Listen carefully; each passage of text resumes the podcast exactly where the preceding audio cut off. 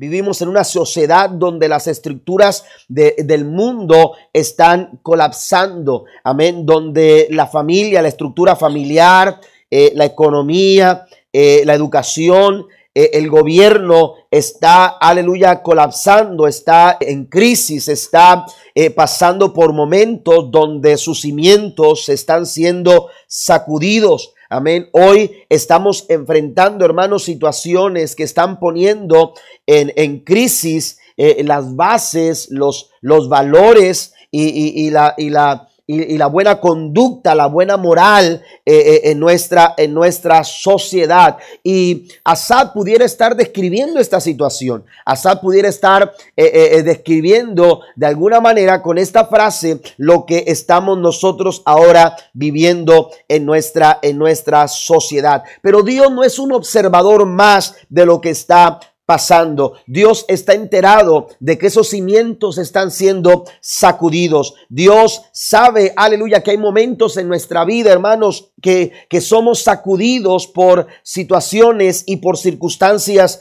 eh, complicadas que traen o acarrean problemas a nuestra, a nuestra vida. Encontramos, por ejemplo, a Daniel siendo un joven de 15 años experimentando cómo sus cimientos eran estremecidos cuando Nabucodonosor llegó para sitiar a Jerusalén. Usted va conmigo a Daniel en el capítulo 1, versículo 1 en adelante, dice, en el año tercero del reinado del rey Joacim de Judá, el rey Nabucodonosor de Babilonia vino a Jerusalén y la sitió. Y ese estado de sitio, hermanos, era, era eh, un estado, una condición eh, estratégicamente militar, bien pensada, aleluya, y era una forma de, de, de, de destruir a, toda una, a una ciudad. Eh, y entonces Jerusalén se encontraba sitiada, se encontraba rodeada, nadie podía salir, nadie podía entrar.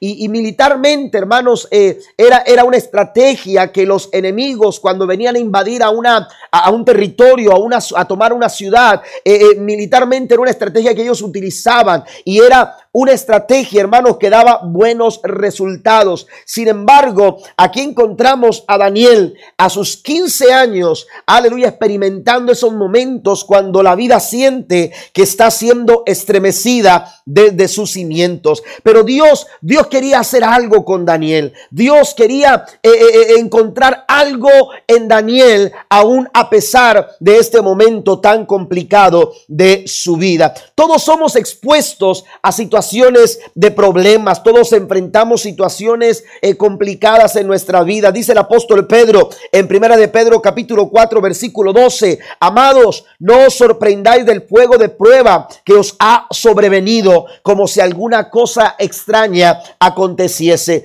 Todos enfrentamos situaciones difíciles, todos enfrentamos problemas eh, eh, en, nuestras vidas, momentos de adversidad en nuestras vidas. Sin embargo, Aleluya, eh, eh, eh, Dios está obrando su voluntad para aquellos que lo buscan de corazón. Hay tres fuentes de problemas que, provocan problemas a, nuestra vida. Y quiero que, usted las anote, por favor. Tres razones por las cuales nosotros podemos estar pasando problemas en nuestra vida. La primera fuente de esos problemas somos en nuestra propia naturaleza nuestra naturaleza. Si quiere anotarlas ahí en su hoja de estudio, eh, eh, hágalo. Pero eh, la, la primer fuente de problemas en nuestra vida es nuestra naturaleza, mi propio yo. Amén. Mi propio yo.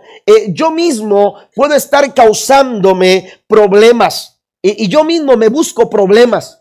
Yo mismo eh, eh, me, creo esos momentos difíciles, esos, momentos de adversidad de los cuales me lamento, de los cuales eh, me, quejo, de los cuales me siento incómodo tener que pasar por ellos, pudieran estar siendo provocados en primera instancia por, por mis debilidades, por, aleluya, mis defectos, por mis fallas, por mis flaquezas, por este carácter amén, que tengo, eh, eh, por esas malas actitudes que tomo, por esas malas decisiones que, que, llevo a cabo. Eh, nosotros tenemos que entender que muchos de los problemas que nosotros enfrentamos día a día son producidos por nuestra propia naturaleza. Decía el apóstol Pablo a los romanos en el capítulo 7, lo que quiero hacer no lo hago y lo que no quiero hacer termino haciendo. A veces tenemos buenas intenciones, queremos hacer cosas buenas, pero no las hacemos porque todo se queda en buenas intenciones.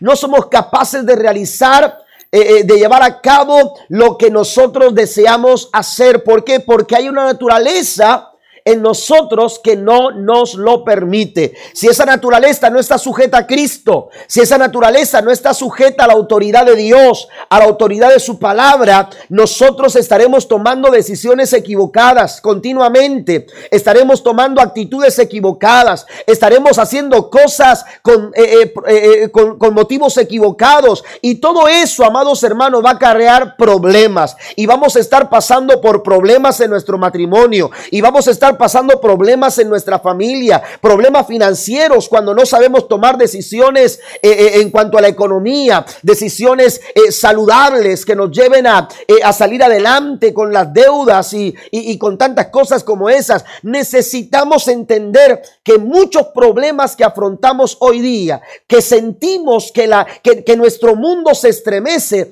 es precisamente por nuestra naturaleza. Pero también hay un segundo, hay una segunda fuente y esa segunda fuente es el mundo. Amén. El mundo también, aleluya, e, es una fuente de problemas. Este, este mundo que se rompe, este mundo, aleluya, que cambia, este mundo que está lleno de tantas situaciones. Jesús dijo en San Juan capítulo 16, versículo 33, en el mundo ustedes tendrán aflicción.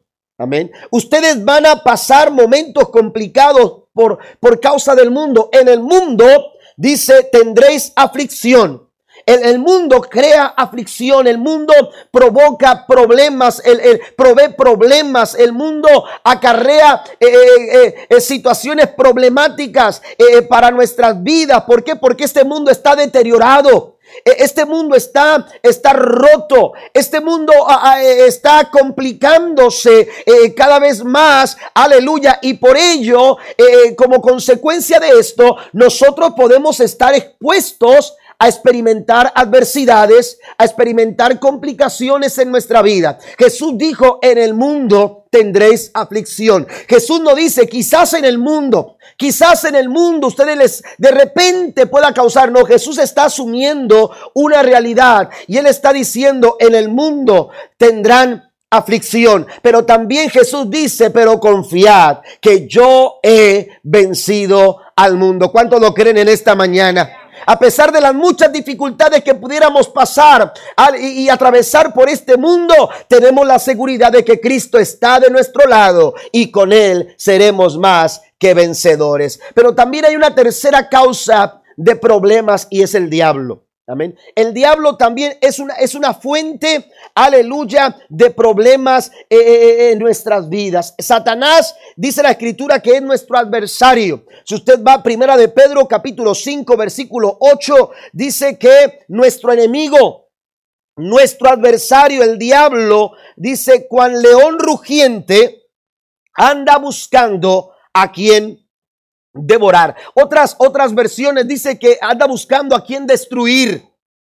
Amén. Y él provoca situaciones complicadas, él provoca aleluya, situaciones difíciles, problemas para destruirnos. La Biblia dice que ese es su propósito. Él vino para hurtar, él vino para matar, él vino para destruir. Amén. Satanás quiere una y otra vez que tú eh, eh, eh, pases momentos problemáticos en tu vida. Y es, es una causa de influencia y depresión para que tú ah, eh, experimentes problemas en tu vida. Pero la Biblia dice que aunque Él ha venido para rutar, matar y destruir, la Biblia también dice que Cristo vino para que tengamos vida y para que esta vida la tengamos en abundancia. Den un aplauso al Señor esta mañana. Dios ha prometido a través de Cristo. Satanás, eh, él, él, tiene planes malos para nosotros, pero Cristo tiene planos buenos para nosotros.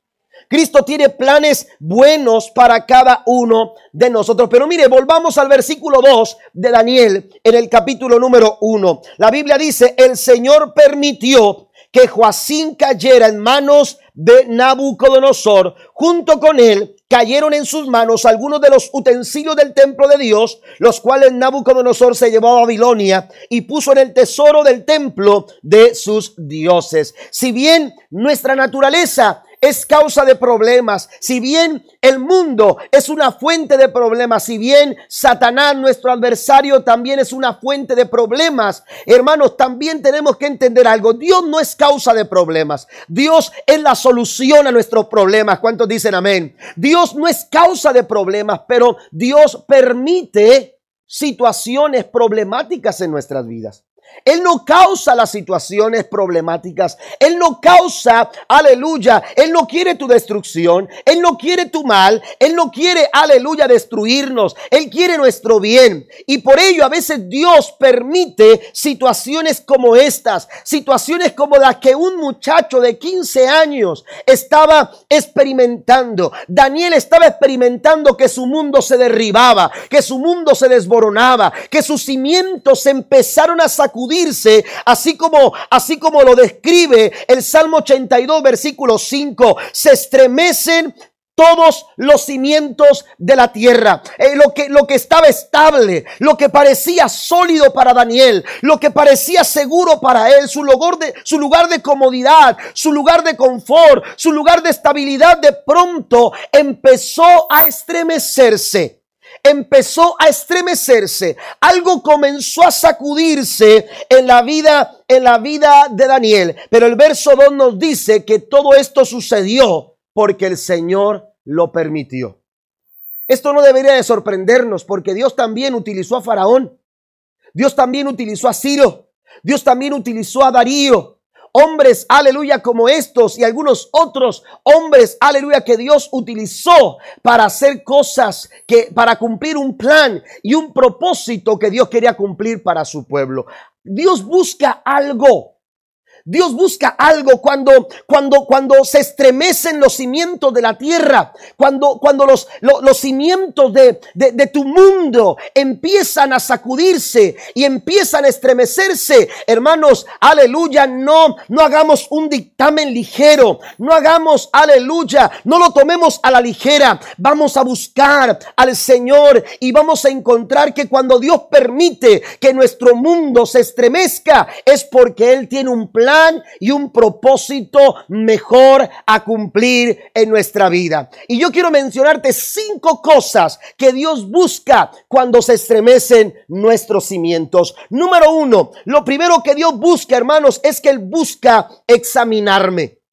Lo primero que Dios busca es hacer un examen en mi vida. Jeremías capítulo 29 versículo 11 dice, pues yo sé los planes que tengo para ustedes, dice el Señor, son planes para lo bueno y no para lo malo, para darles un futuro y una esperanza. Dios busca a través de esos momentos complicados de nuestra vida, esos momentos que tú no puedes entender, esos momentos que tú no alcanzas a comprender, que se te hace difícil asimilar y, te preguntas, ¿por qué estoy pasando por lo que estoy pasando? Bueno, yo quiero decirte en esta mañana que Dios lo primero que busca en esos momentos en tu vida es hacer un examen, es examinarte es examinar nuestro corazón. No es que Dios no conozca nuestro corazón. Dios sabe lo que hay en nuestro corazón. Pero el problema es que nosotros no sabemos. Amén. No hemos hecho un dictamen certero de lo que hay dentro de nuestro corazón. Usted va al huerto del Edén en el capítulo, eh, eh, en los primeros capítulos de Génesis. De pronto, eh, Adán y Eva habían fallado y entonces Dios se acerca al huerto para, para platicar con el hombre y entonces busca a Adán y lo llama por su nombre. Adán, ¿dónde estás? Adán, ¿dónde estás? ¿Acaso usted cree que Dios no sabía dónde estaba Adán? Dios sabía dónde se encontraba Adán. Pero Dios quería que Adán descubriera en dónde se encontraba. Porque Adán estaba escondido. ¿Por qué Adán, aleluya, se había, se había escondido? ¿Por qué Adán estaba, estaba resguardándose por ahí? ¿Por qué se sentía avergonzado? ¿Por qué se sentía apenado? Y entonces Dios le dice, ¿dónde estás Adán? Y cuando Dios le dice, ¿dónde estás Adán? Él responde y él descubre y él dice, Señor, estoy escondido porque estoy desnudo. Estoy aquí tras estos, eh, eh, eh, estas cosas que me cubren porque no quiero que me veas en el estado en que me encuentro, porque estoy desnudo, porque estoy desnudo. Y entonces Dios le dice, ¿quién te dijo que estabas desnudo? ¿Está conmigo? Dios haciendo un examen en la vida de Adán. Porque hay situaciones que nosotros hemos querido librar con las excusas, hemos querido librar, escondiéndonos, aleluya, pero la verdad es que de esa manera no solucionamos nada. Cuando los problemas vienen a nuestra vida, cuando Dios permite ciertas cosas en nuestra vida, cuando nuestro mundo se estremece, hermanos, Dios busca hacer un examen. Dios lo que quiere es examinarnos. ¿Por qué? Porque el examen, hermanos, lo que hace es revelar nuestra nuestro carácter, nuestra condición. Lo que nos define no son las situaciones o las cosas que suceden en nuestra vida. Eso no nos define a nosotros. A nosotros no nos define lo que nos sucede. A nosotros lo que nos define, hermanos, es la forma en que reaccionamos a lo que nos sucede. Eso es lo que nos define.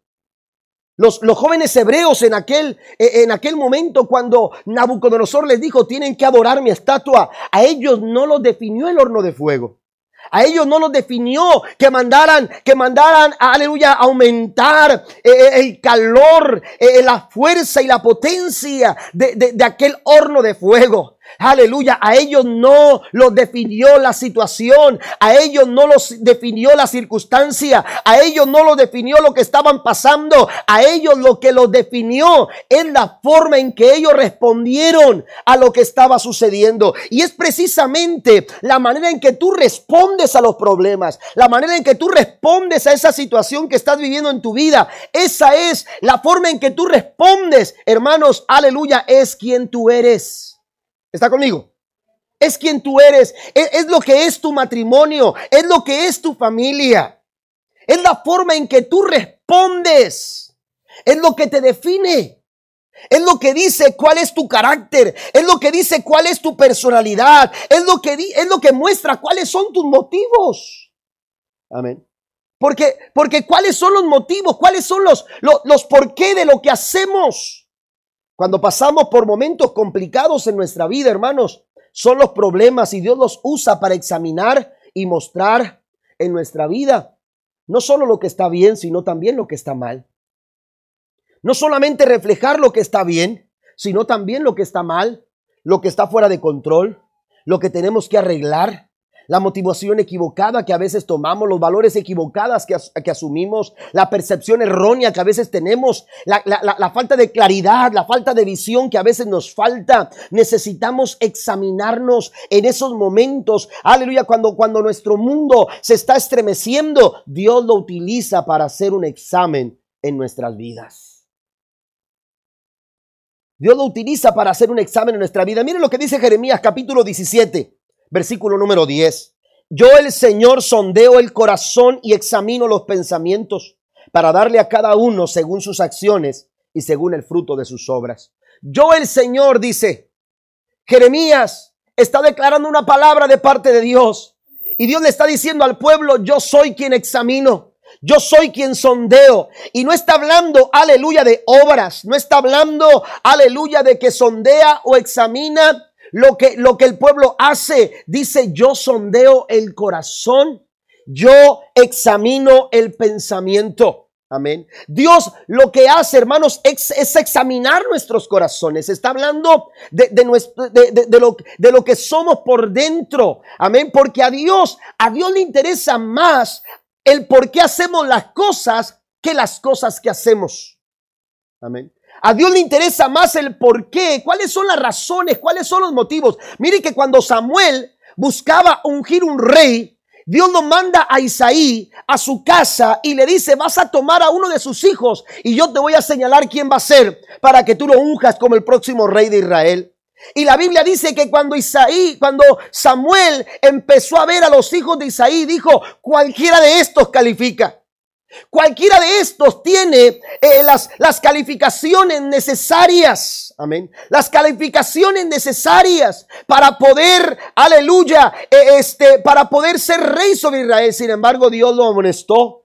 Dios le dijo, no te equivoques, Samuel. Porque Dios no mira como miran los hombres. Dios no mira como miran los hombres mientras que el hombre aplaude los hechos, mientras que el hombre aplaude, aleluya, eh, eh, eh, porque podemos hacer cosas buenas, pero con malos motivos, con malas razones, con una mala motivación, con un, malo, con un mal motor, con un mal porqué. Pero a Dios no lo engañamos. La Biblia dice todo lo que el hombre siembra, eso es lo que va a cosechar. Y entonces el Señor dice, Dios no ve como mira el hombre. Dios, Dios conoce el corazón. Dios ve el corazón. Y Dios sabía, aleluya, que Él se tomaría hijo a un hijo de Isaí para rey de Israel. Pero no serían los mayores. No sería Eliab, aleluya, con toda su hermosura. No sería eh, ninguno de los hermanos mayores de David. Sería un joven pastor al cual Dios había visto su corazón y lo describe como un hombre conforme al corazón corazón de Dios. Los problemas, hermanos, revelan, revelan, hacen un examen de nuestra vida y revelan quiénes somos nosotros. Mire lo que dice Deuteronomio capítulo 8 versículo 2. Recuerda cómo el Señor tu Dios te guió por el desierto durante 40 años, donde te humilló y te puso a prueba. Note esto, para revelar tu carácter y averiguar si en verdad obedecerías sus mandamientos. Dios buscó revelar el carácter de toda una nación. Y Dios quería conocer su corazón, a ver si estarían listos, dispuestos, aleluya, para obedecer o no sus mandamientos. Hay situaciones en nuestra vida, hermanos, que Dios utiliza porque en otras condiciones de comodidad, en otras condiciones de victoria, en otras condiciones de prosperidad, en otras condiciones de abundancia, no, van a, no, no se van a revelar en nuestras vidas no se van a revelar en nuestras vidas. Es precisamente en esos momentos cuando se estremecen los cimientos que podemos revelar nuestro, nuestro carácter. Tus reacciones a la dificultad miden tu fe, miden tu compromiso, miden tu madurez y miden tu integridad. Número dos, también hermanos, Dios busca corregirnos. Dios busca corregirme. A través de situaciones como estas, Dios no solamente está está buscando, aleluya, examinarme, sino que también lo que hace es corregirme. Amén. Dios desarrolla corrección en nuestra vida a través de los momentos complicados, a través de los momentos de dificultad, a través de los momentos de adversidad. Mire lo que sucede con el pueblo de Israel en tiempos de Daniel. En la nación de Israel hace 2500 años atrás había caído en una profunda idolatría y Dios, Dios dijo, esto no está bien. Yo necesito hacer algo con esta nación. Yo necesito corregirlos. Yo necesito sanar esta, esta adicción de, de, de, idolatría en el pueblo, en el pueblo de Israel. Y entonces, ¿qué es lo que hizo Dios? Dios estremeció los cimientos de esta nación. Estremeció los cimientos de Jerusalén. Y entonces los, Dios permite que Nabucodonosor venga, aleluya, y tome el 25% de, de, Jerusalén, el, el 25% de las personas de Jerusalén fueron llevadas cautivas, fueron llevadas como esclavos y entre ellos iba Daniel, un joven de 15 años. Pero Dios no permitió, dice la Biblia, Dios le permitió a Nabucodonosor vencer a Joacín. Mire, Dios permitió esta situación. ¿Por qué? Porque a través de esta situación Dios quería traer corrección. Y 70 años de esclavitud fueron suficientes como para corregir al pueblo fueron suficientes como para traer corrección. Hebreos capítulo 12, versículo 8. Vaya conmigo, por favor, a sus notas. El versículo 8 al 11 dice, si Dios no los disciplina a ustedes, note lo que dice, como lo hace con todos sus hijos, quiere decir que ustedes no son verdaderamente sus hijos, sino ilegítimos, ya que respetamos, vamos, ya que respetábamos a nuestros padres terrenales que nos disciplinaban entonces, ¿acaso no deberíamos someternos aún más a la disciplina del Padre de nuestro espíritu y así vivir para siempre? Pues nuestros padres terrenales nos disciplinaron durante algunos años e hicieron lo mejor que pudieron. Pero la disciplina de Dios siempre es buena para nosotros a fin de que participemos de su santidad. No aquí. Pablo está relacionando la corrección con la relación. Eh, eh, hay una relación, aleluya, que permite una corrección. Y entonces dice Pablo, si no, si no, si vuestro Padre Celestial, si, si, si Dios a ustedes no los está disciplinando, Pablo lo que está diciendo aquí, ustedes tienen que echar un vistazo a su relación con Dios. ¿Está conmigo? Si Dios no los está disciplinando, si Dios no los está corrigiendo, si Dios no les está llamando la atención, entonces ustedes lo que tienen que hacer es echar una mirada puntualmente y empezar a evaluar cuál es su relación con Dios, cómo está su relación personal con Cristo, cómo está su relación personal, aleluya, con el Señor. Y eso es lo que está eh, eh, declarando aquí el apóstol Pablo. ¿Por qué? Porque la corrección, aleluya, es necesaria. Un hijo necesita ser corregido. ¿A cuántos no nos corrigieron? ¿A cuántos no nos llamaron la atención? Amén. Bueno, yo miraba de lejos. Mis hermanos se portaban muy mal. Eran terribles. Siguen siendo terribles. Amén. Pero les llamaban la atención cada rato. Yo decía, ¿qué les cuesta? Pórtense bien, muchachos. Amén. Yo nada más de lejos suponía lo que pasaba allá. Adivinaba lo que... No, también me llamaron la atención. Y también me corrigieron y muchas veces. Amén. Y, tal como lo dice el apóstol Pablo, el apóstol Pablo dice en el momento la corrección no es, no, no se recibe con, con, eh, eh, eh, con, muchas ganas, con, no se recibe de una, de una buena manera. No, no, nos gusta que nos corrijan, no nos gusta que nos llamen la atención, no nos gusta que nos disciplinen. Y cuando éramos niños, hermanos, pensábamos, aleluya, que, que, que lo que estaban haciendo era privándonos de nuestra libertad de expresión, de nuestra libertad de disfrutar de, de la vida. Y, y, nos corregían y pensábamos que, nos, que, que, estaban sobre nosotros, ¿verdad? Como un castigo terrible. Y, todo nos parecía mal. ¿Por qué? Porque en primera instancia la disciplina, hermanos, a nadie le agrada. La disciplina no es fácil de asimilar. La disciplina no es algo eh, agradable, no nos gusta, no queremos ser disciplinados. Pero la verdad es que ser disciplinados, hermanos, es, una, es un beneficio. Amén. Y, oiga, ahora entiendo cuando eh, eh, papá nos decía, ¿sabes qué? Me va a doler más a mí que a ti. ¿A poco no? ¿A usted no le dijeron eso? Pero casi todos los papás nos decían eso, créemelo. ¿Verdad? Dice un cuñado mío, dice que, ahora es pastor, dice que, que, un día su papá le dijo, le dijo, eh, hijo, me va a doler más, me va a doler más a mí que a ti, pero tengo que hacerlo. Y entonces él le dijo, pues papá, pues evites ese dolor, hombre. No se maltrate. Amén. ¿Me entiende? Porque, eh, oiga, no nos gusta ser disciplinados, eh, eh, pero la verdad es que la corrección, hermanos, es una, es una bendición. Dios al que ama, corrige. Dios al que ama, castiga, dice la Biblia. Dios nos corrige para nuestro verdadero bien. Dios nos corrige porque somos sus hijos. Dios nos corrige porque nos ama. Aleluya. La disciplina es una expresión de amor. Es una expresión de amor, es una expresión que, que, revela, aleluya, un, amor de, de parte de quien corrige. ¿Por qué? Porque la corrección es buena y siempre busca lo mejor en nuestras vidas. En este sentido, hermano, la corrección es la prueba de que soy parte de la familia de Dios. Y cuando yo siento que Dios me está amonestando y cuando Dios siento que Dios me está corrigiendo, eh, eh, oiga, a veces tomamos una actitud de que, ay, el pastor aquí está diciendo cosas y, y, no lo voy a escuchar, en esta parte voy a cerrar mis oídos y, y empezamos a, eh, el pastor que tiene que decirme esto, tenga cuidado porque Dios está hablando, porque es Dios el que está hablando, el que está corrigiendo es Dios.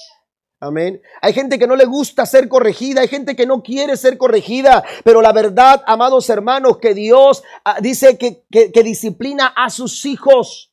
En este sentido, la corrección es la prueba de que soy parte de la familia de Dios. Sigue diciendo el versículo 11, ninguna disciplina resulta agradable a la hora de recibirla, al contrario, es dolorosa, pero después produce la apacible cosecha de una vida recta para los que han sido entrenados por ella. Oiga, qué, qué, bendición. Dios bendiga a esas personas que tuvieron a bien corregirme. Yo fui un niño de, que crecí en las bancas. Yo crecí en la iglesia. Yo, yo crecí eh, eh, en los servicios de, escuela dominical, en los servicios de, los niños, en los servicios evangelísticos. Yo, yo crecí en las carpas, yo crecí en las campañas, crecí en los eventos de la iglesia. Esa era mi vida. Amén. ¿Me entiende? Pero, pero los pastores, eh, los maestros de escuela dominical, los líderes, los sugieres, me llamaron la atención. Los diáconos me llamaron la atención. Y ahora me doy cuenta que cada una de esas correcciones que recibí de esos líderes cuando yo era niño, cuando yo era joven, aún cuando ya eh, era, era un adulto, eh, eh, oiga, todas esas correcciones, hermano, me ayudaron para lo que soy ahora. Amén. Me ayudaron para lo que soy hoy. ¿Por qué? Porque la, disciplina, dice la escritura, siempre produce la apacible cosecha de una vida recta para los que han sido entrenados por ella. Quiere hijos con una, con una apacible rectitud. Quiere hijos, aleluya. Quiere una familia que, que pueda experimentar, aleluya, esta bendición, esta cosecha, este buen fruto. Usted necesita recibir la corrección que viene de parte del Señor. ¿Está conmigo? Necesitamos ser corregidos. Y cuando nuestro mundo se estremece, hermanos, Dios utiliza esas cosas para, para, para, para, algo bueno. Mire lo que dice los versículos 26 y 27 de este mismo capítulo 12 eh, de Hebreos. Oiga, Pablo está bien entrado en este tema. Amén. Entonces, dice el versículo 26, cuando Dios habló desde el monte Sinaí, su voz hizo temblar la tierra, pero ahora Él hace otra promesa. Una vez más, haré temblar no solo la tierra, sino también los cielos. Esto significa, dice el verso 27, que toda la creación será agitada y removida. ¿Por qué? ¿Por qué? Mira lo que dice. Dice, para que solo permanezcan las cosas inconmovibles. Dios permite que esos momentos en nuestra vida lleguen para quitar distracciones, para quitar eh, eh, eh, este, cosas negativas, actitudes negativas, malos motivos, para quitar decisiones que no, que no son agradables, actitudes que no son agradables. Dios está queriendo quitar muchas de esas cosas, hermano, que no nos están permitiendo avanzar. Y entonces dice, tengo que estremecer, tengo que estremecer desde los cimientos para que todas esas cosas se quiten, las cosas temporales, las cosas que nos entretienen, todas esas cosas que no te están beneficiando ni a ti ni a los tuyos. El Señor dice, tengo que estremecer los cimientos para que entonces las únicas cosas que se mantengan firmes son aquellas que son inconmovibles. Aquellas cosas que realmente valen la pena. Número 3, vamos a, bueno, voy a leer Job capítulo 5, verso 17. Cuán dichoso es el hombre a quien Dios corrige. ¿Dios lo ha corregido a usted? ¿Dios lo ha corregido a usted? Usted es dichoso. Usted es dichoso si Dios ha dado corrección a su vida. Número 3, también hermanos, busca dirigirme. Cuando Dios hace que nuestros cimientos se, se estremezcan, también Dios, cuando Dios permite esto, estamos hablando de que Dios permite estas cosas. No es que Dios quiera que sucedan, pero Dios las permite para nuestro bien. Y entonces a través de estas cosas, el Señor, el Señor me corrige, el Señor me examina y el Señor también me dirige. Amén. Dios me trae la dirección a través de estos momentos complicados. Mire lo que dice Proverbios 16, versículo 9. El corazón del hombre traza su rumbo. Otra versión dice, el corazón del hombre traza su propio rumbo. Amén. Su propio rumbo. Dice, pero sus pasos los dirige el Señor. ¿Y qué es lo que Dios usa para dirigir nuestros pasos? Dios se vale de muchas cosas, pero una de ellas son esos problemas que vienen en nuestra vida. Amén. Porque a veces estamos caminando de una manera incorrecta y estamos dando pasos hacia una dirección incorrecta. Y estamos caminando por caminos incorrectos. Y entonces Dios lo que hace para poder redirigir nuestra vida, reorientar nuestra vida, es permitir situaciones que nos lleguen a reflexionar. Y mire lo que sucede. La, versión Reina, Reina Valera del 60 dice, Jehová endereza sus pasos. Amén. Jehová endereza sus pasos. Esto quiere decir que hay pasos que no están muy derechos. Amén. Hay pasos que no están muy derechos. Y cuando los pasos no son derechos, hermanos, eh, la Biblia dice, hay caminos que al hombre le parecen derechos, pero su final son caminos de muerte. Y Dios no quiere eso para ti. Porque Él no ha venido, él, ha venido para darte vida y para que esta vida tú la tengas en abundancia. Y Dios no te va a dejar llevar, Dios no te va, Dios no te va a permitir caminar por caminos. Cuando tú estás en las manos del Señor, cuando tú has puesto tu casa, cuando tú has puesto tu matrimonio, cuando tú has puesto tu vida en las manos del Señor, Dios no va a permitir que tú des un paso equivocado. Y si para ello Dios tiene que utilizar ciertas cosas como los problemas, Dios lo va a hacer. Porque Él quiere, Él quiere darte la dirección correcta. Él quiere que tú tomes la decisión correcta. ¿Cuántas veces hemos querido tomar una decisión y no sabemos cuál tomar? Pues Dios está listo para decirnos qué decisión debemos nosotros de tomar, qué camino tenemos que tomar, qué paso tenemos que dar. Todo eso Dios está dispuesto a hacerlo. Los problemas a menudo cambian nuestros planes. Amén, usted hace planes y de pronto dice, ay, no me surgió un problemita, ya no pude llegar ya no pude ir. Eso es de la vida cotidiana, ¿no? Cualquier cosita. ¿Sabes qué? Quedamos de que a las 10 nos podemos ver a las 11 porque me surgió un detallito y tengo que solucionarlo y, después nos vemos. ¿Cómo ves? Y entonces, ¿por qué? Porque los problemas, hermanos, tienen esa, e, e, esa capacidad de, cambiar, de cambiar eh, nuestros, nuestros planes. Oiga, eh, eh, nosotros necesitamos Necesitamos entender que Dios utiliza estos momentos para llevarnos a la dirección correcta. Mire lo que dice Proverbio 20:30. Los azotes que hieren son medicina para el malo.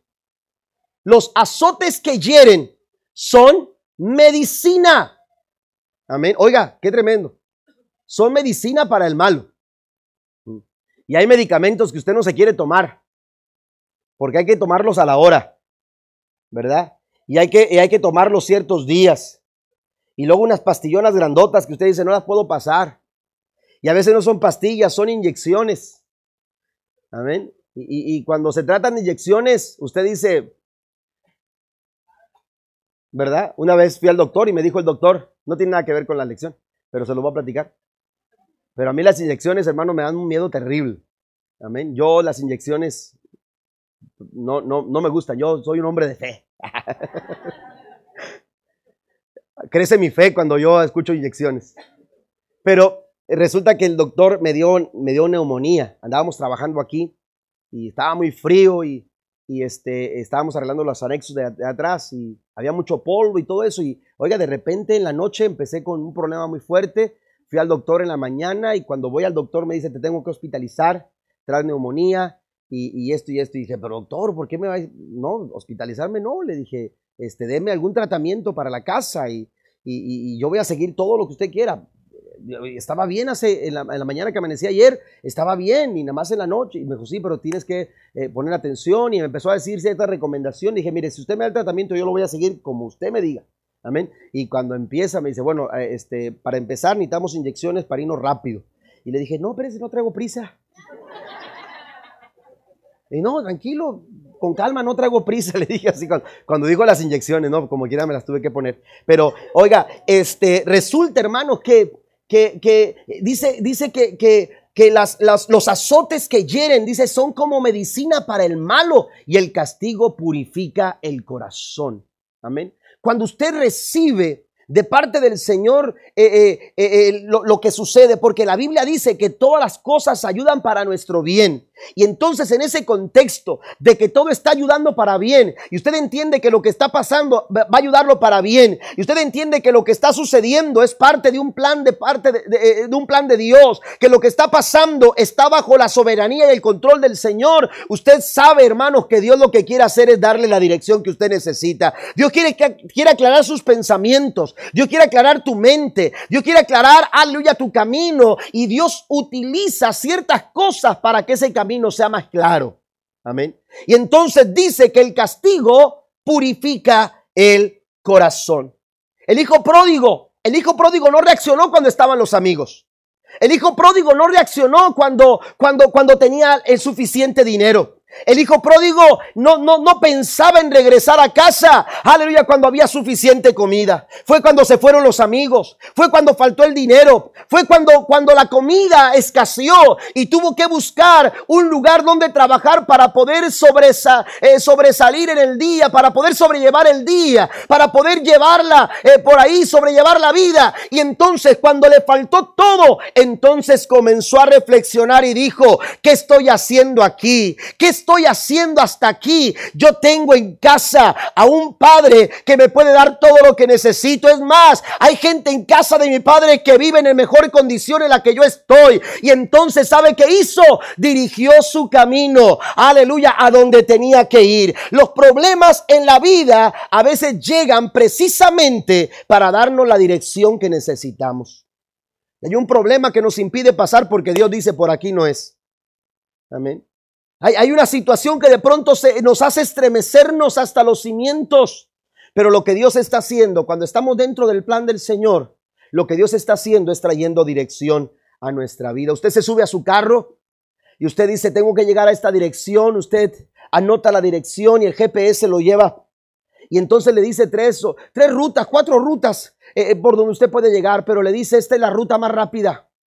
Esta es tu ruta más rápida y usted va por el camino más rápido para poder llegar a donde usted quiere llegar. Pero de pronto, sin que usted lo sepa, el GPS ya está eh, redirigiendo, eh, eh, reorientando, hermanos, el camino. ¿Por qué? Porque por vía satélite el, GPS se da cuenta que adelante, a dos, cuatro, tres millas adelante, hay un accidente que va a demorarte más tiempo. Y el GPS lo que hace es reorientar el camino. Y entonces dice, tienes que bajarte en, tal calle, en tal salida, porque adelante hay un accidente y que va a demorar 15 o 20 o 30 minutos más y entonces te busca un camino alterno. Lo que sucede en nuestras vidas, hermanos, es que Dios sabe, usted no lo sabe, yo no lo sé, pero Él lo sabe todo. Y como Él lo sabe todo, Él puede dar una mejor dirección a tu vida, Él puede dar una mejor dirección a tu casa, Él le puede dar una mejor dirección a tu matrimonio, pero lo que tú necesitas hacer es, aleluya, abrazarte de Dios,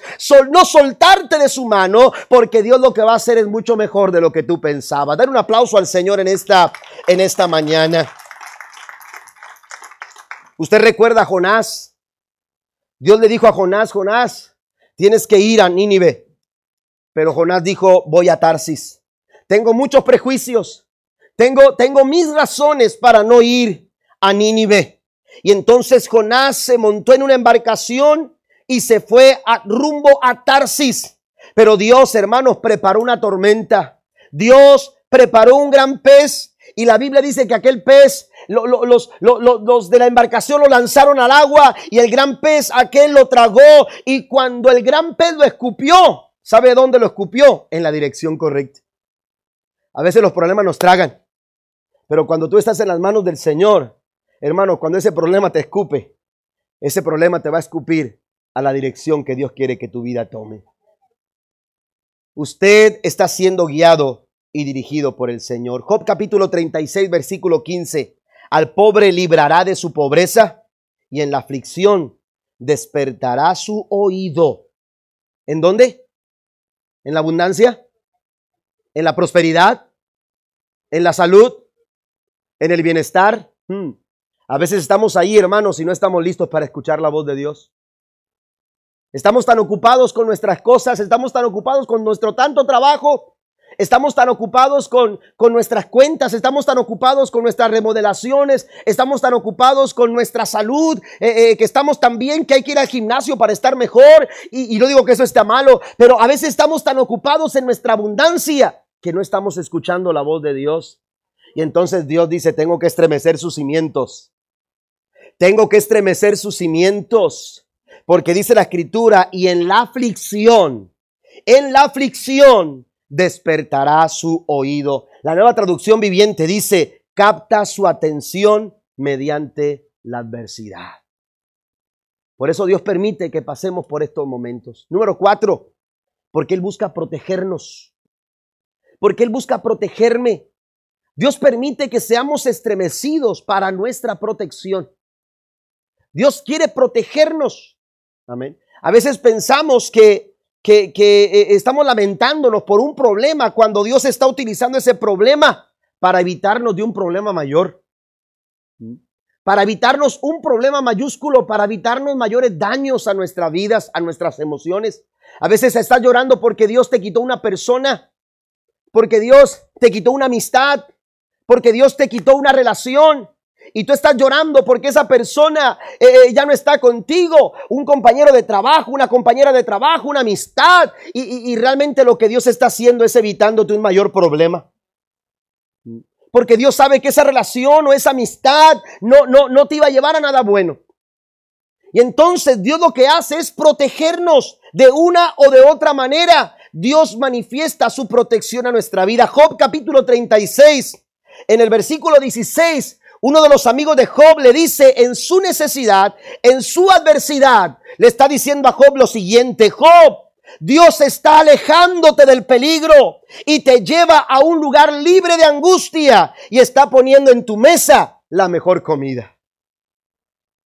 Eso, eso a veces no lo entendemos. ¿Cómo Dios está haciendo todo esto? Si estoy pasando por lo que estoy pasando. A Job sus cimientos le fueron estremecidos. Job experimentó un momento de calamidad terrible. Job lo perdió todo. Sin embargo, mire lo que está diciendo aquí Dios a través de su amigo. Dios le está diciendo a Job, Job, Dios te está alejando de un peligro. Dios te está llevando a un lugar libre de angustia. ¿Quién no quiere estar? ¿Quién no quiere estar en un lugar libre de angustia? ¿Quién no quiere estar en un, en un lugar libre de peligro? ¿Quién no quiere estar sentado en una mesa donde esté la mejor comida? Bueno, ¿sabe qué? Dios está trabajando por eso. Dios está trabajando por eso, porque Dios quiere que estés libre de angustia, porque Dios quiere que estés lejos del peligro, porque Dios quiere que tengas en tu mesa la mejor comida. Dios está haciendo lo necesario para que tú puedas experimentar su protección, su cuidado, su ayuda. Dios sabe que le necesitamos. Dios sabe que por nosotros mismos no podemos librar las circunstancias que la vida nos presenta. Por eso el Señor, hermanos, se, se vale de muchas cosas y en este caso se vale de estremecer nuestros cimientos para traer protección a nuestra vida. Leí de un hombre de negocios, un hombre importante en una compañía, que se le, se le pidió, eh, se le pidió hacer, hacer, eh, una, hacer, hacer algunas cosas, unos movimientos en, en, la, en la compañía, pero él se negó y él dijo, no, yo no puedo hacerlo, esto va en contra de mis principios, yo soy cristiano, yo tengo mis valores, yo tengo mis razones para no hacerlo y, y, y él les, les, explicó que su ética profesional, su ética cristiana no le permitía actuar de esa manera. Y entonces, hermanos, aquellas personas tuvieron que echarlo fuera del negocio y lo despidieron.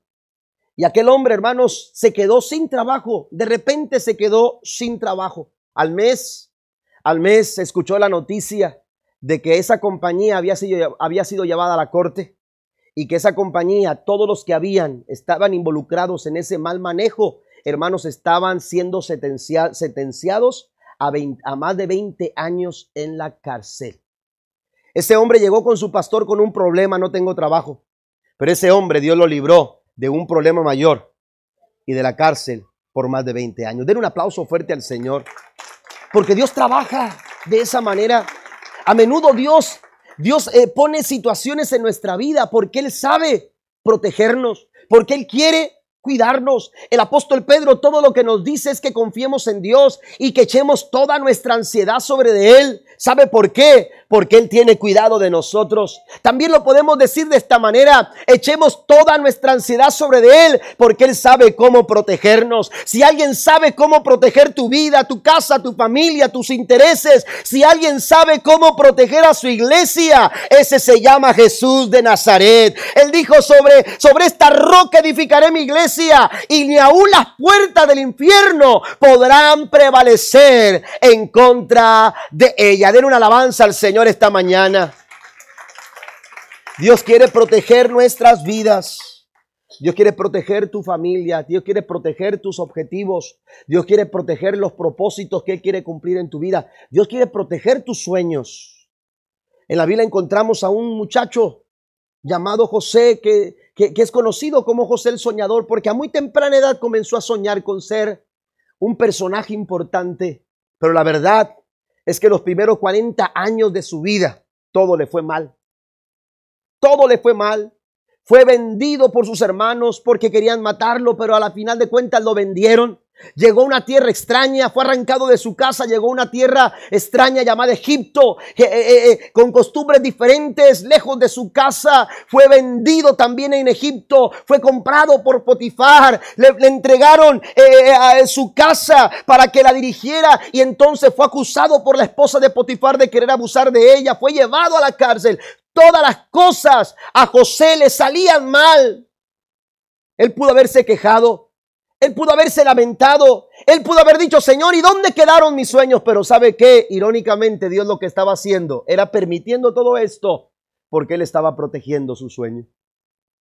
A veces Dios permite cosas en nuestras vidas, hermanos, para proteger tus sueños, para proteger mis sueños, para proteger nuestros sueños. Y entonces en Génesis capítulo 50, versículo 20, José dice lo siguiente, vosotros pensaste mal contra mí mas Dios lo encaminó a bien para hacer lo que vemos hoy, para mantener en vida a mucho pueblo.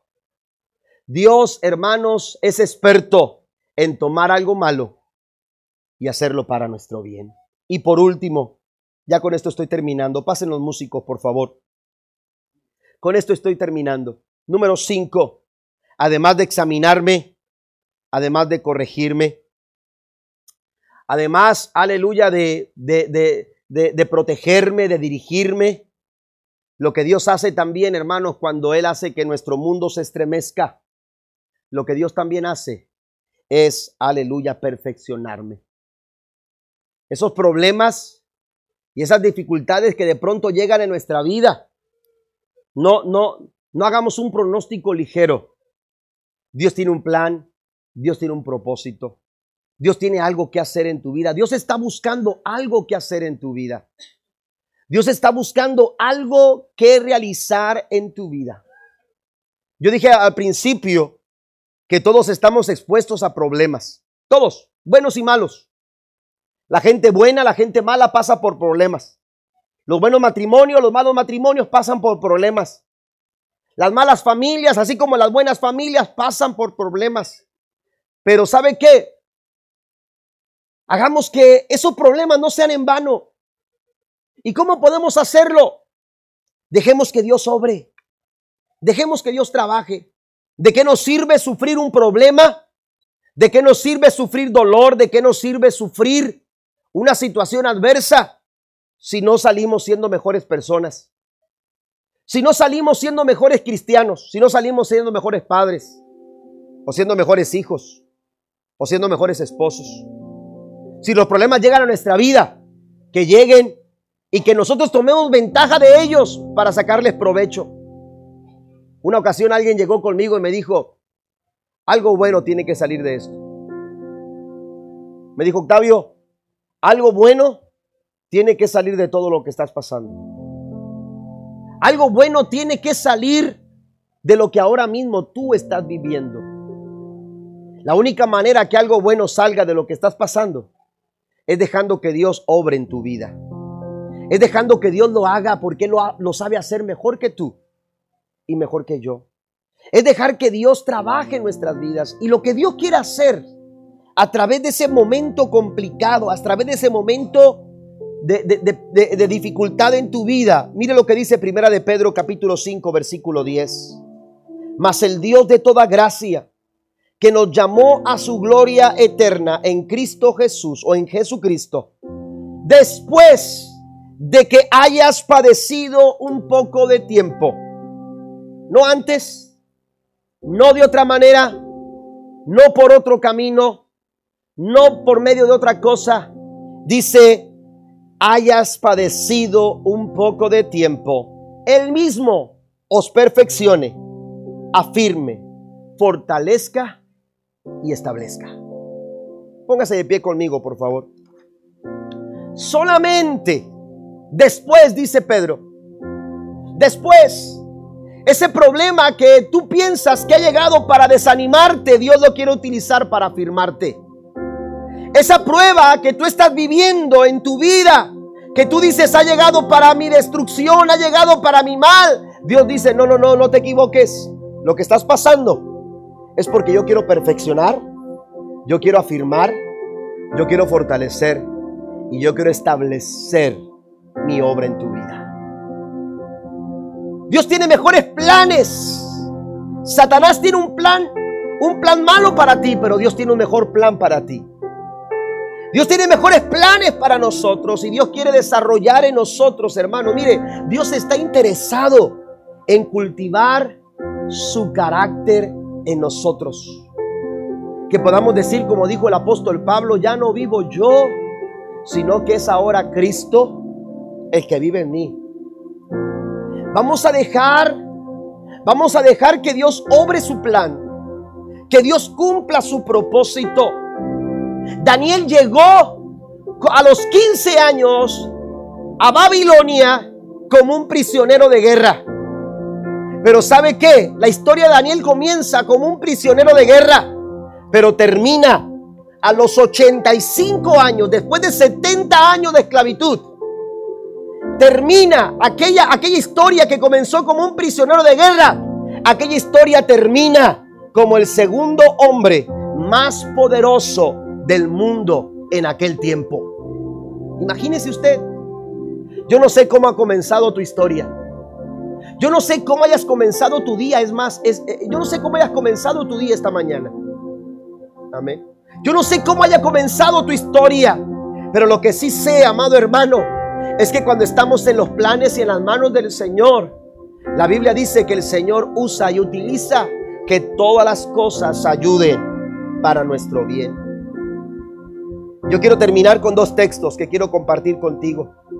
Proverbios 20, 24 dice el Señor dirige nuestros pasos. Entonces, ¿por qué tratar de entender todo lo que pasa? ¿Sabe que cuando tratamos de entender todo lo que pasa nos llenamos de preocupación, nos llenamos de estrés, nos deprimimos, nos, nos preocupamos, nos angustiamos, nos llenamos de ansiedad? Dice el Señor, si, si Dios es el que guía tus pasos, ¿Para qué tienes que tratar de entender todo lo que te pasa? Entonces, ¿qué tenemos que hacer? Dice Proverbios capítulo 3, versículos 5 y 6. Confía en el Señor con todo tu corazón. No dependa de tu propio entendimiento.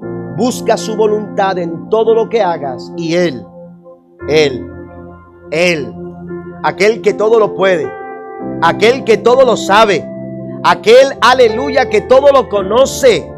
Aleluya, Él dice, te mostrará cuál camino tú debes de tomar. Dios está aquí esta mañana. Dios está aquí con nosotros. Y Dios quiere, quiere buscar algo. Dios está buscando algo. A veces nosotros buscamos las cosas donde pensamos que podemos encontrarlas. Pero hay cosas que descartamos. Dios no descarta nada. Dios no descarta nada. Dios dice, tengo que buscar algo. Y Dios está aquí para buscar algo en tu corazón. ¿Qué es lo que va a encontrar Dios en esta mañana? ¿Qué es lo que va a encontrar Dios en esta mañana en tu corazón?